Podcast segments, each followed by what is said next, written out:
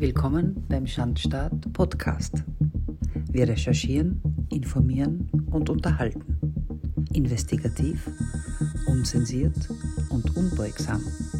Viel Vergnügen. Solar Geoengineering.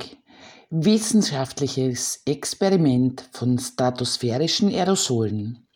Verdunkeln wir doch die Sonne. Warum verpassen wir dem Planeten nicht einfach einen Sonnenschutz? Sollen wir einen solchen Eingriff wirklich wagen?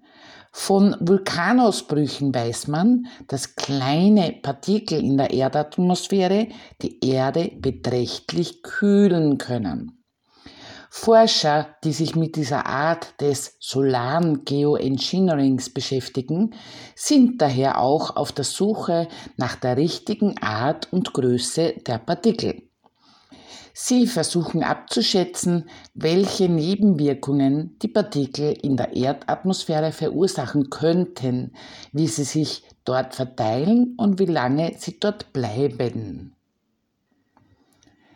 Das von der Harvard University durchgeführte Stratospheric Controlled Experiment, kurz SCOPEX, ist ein wissenschaftliches Experiment zur Förderung des Verständnisses von stratosphärischen Aerosolen, die für das solare Geoengineering relevant sein könnten.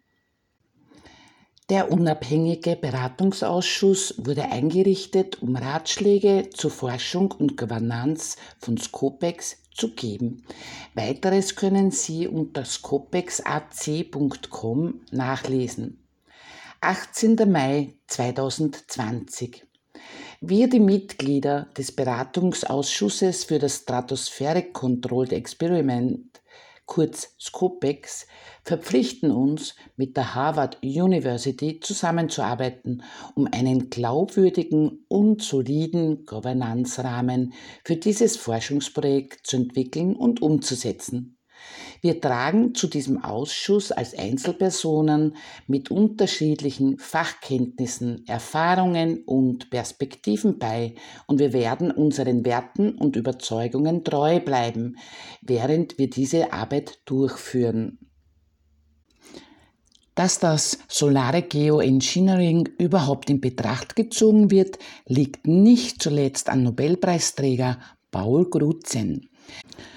Der Atmosphärenchemiker schrieb 2006 einen viel beachteten Essay, in dem er die Methode als Notbremse für den Klimawandel zumindest erforscht wissen wollte.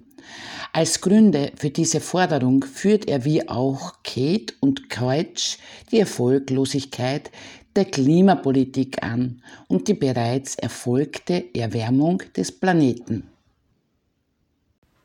Das war der Schandstaat Podcast. Investigativ, unzensiert und unbeugsam.